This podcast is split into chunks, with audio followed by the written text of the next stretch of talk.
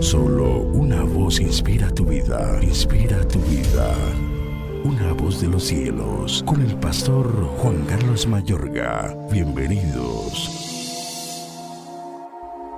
Porque os celo con celo de Dios, pues os he desposado con un solo esposo para presentaros como una virgen pura a Cristo. Pero temo que como la serpiente con su astucia engañó a Eva, vuestros sentidos sean de alguna manera extraviados de la sincera fidelidad a Cristo. Segunda carta a los Corintios capítulo 11 versículos 2 y 3. Mira que las apariencias jamás te engañen. El procedimiento operacional de Satanás a la fecha no difiere casi en nada. El diablo todavía quiere corromper el carácter de Dios para que resistamos su autoridad.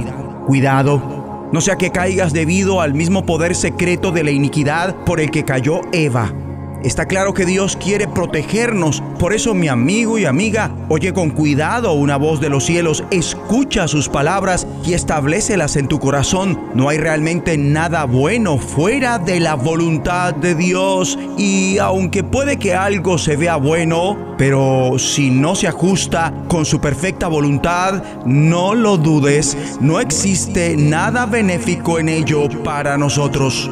Cuidado, si tú crees que existe algo benéfico fuera de la provisión de Dios, posteriormente puedes ser engañado tal como lo fue Eva. Reflexiona detenidamente lo que estamos oyendo por esta palabra.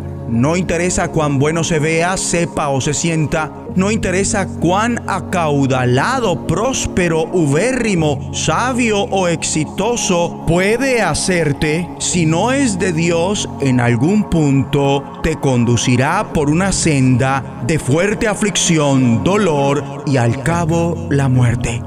Se pone en riesgo por el engaño tanto la provisión como la protección de Dios. Ah, y tengamos siempre presente que todo don perfecto y bueno es de Dios.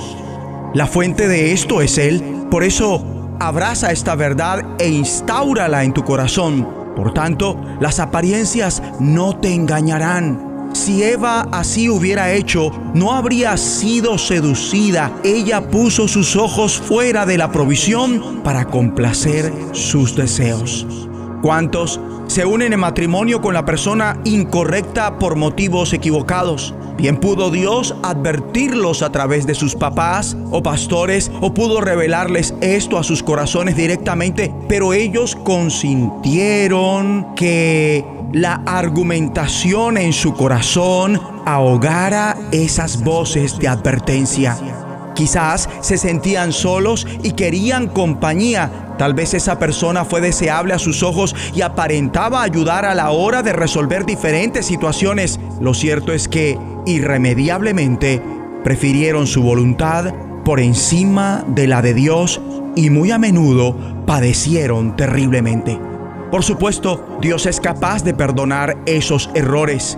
Pero pensemos en David cuando comete el grave error de tomar a Betsabé. Fue perdonado después en el nacimiento de Salomón. Pese a todo, almacenó demasiada aflicción por su desobediencia, pues la espada jamás abandonó su hogar. Perdió tres hijos en la cúspide de sus vidas. Mucho mejor es preferir la obediencia. Es frecuente ver cómo las personas abandonan, se marchan de sitios como trabajos, congregaciones o iglesias, ciudades donde Dios les plantó porque no están de acuerdo con las autoridades puestas sobre ellos. O quizás tienen la sensación que sus vidas se están estancando o piensan que no hay futuro para ellos donde se encuentran. Rápido les viene la ocasión y pese a que no tienen la aprobación del Espíritu de Dios para marcharse, se largan no solo eso, sino que en ocasiones su salida o retirada arriesga la santidad a la cual Dios los llamó. Ellos meditan, he estado pasivo mucho tiempo, debo hacer algo. Así que concluyen llevándole la contraria a Dios, se ponen en contra de su perfecta voluntad y corren tras lo que creen es bueno para ellos. Quizás es posible que económicamente mejoren, pero pero sus corazones hace rato están lejos de una relación estrecha y ardiente con Dios. Es necesario orar. Di conmigo, Padre Celestial, Ayúdame para no desobedecer tu perfecta voluntad. Guárdame de terminar un día siendo atraído por lo que aparentemente es bueno y agradable. Líbrame de terminar hallando por mi cuenta la forma de prosperar y tener éxito fuera del consejo bíblico. No dejes que me dedique a eso en lo que hay diversión, felicidad o emoción por un tiempo. Que nunca halle bueno lo que tú me digas no. Renuncio a ese miedo de que tú me niegues las cosas atractivas y divertidas y a ese razonamiento de que tú no entiendes mis necesidades y que no te importa lo que yo quiero. Renuncio igualmente a creer que tú eres infiel a mis peticiones porque no veo respuesta dentro del tiempo que yo quiero. No acepto esos pensamientos que me aturden diciendo, ¿por qué esperar? Y que me incitan a decir neciamente, tomaré lo bueno y agradable ya.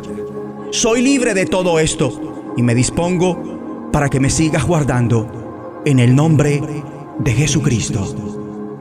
La voz de los cielos, escúchanos, será de bendición para tu vida. bendición para tu vida.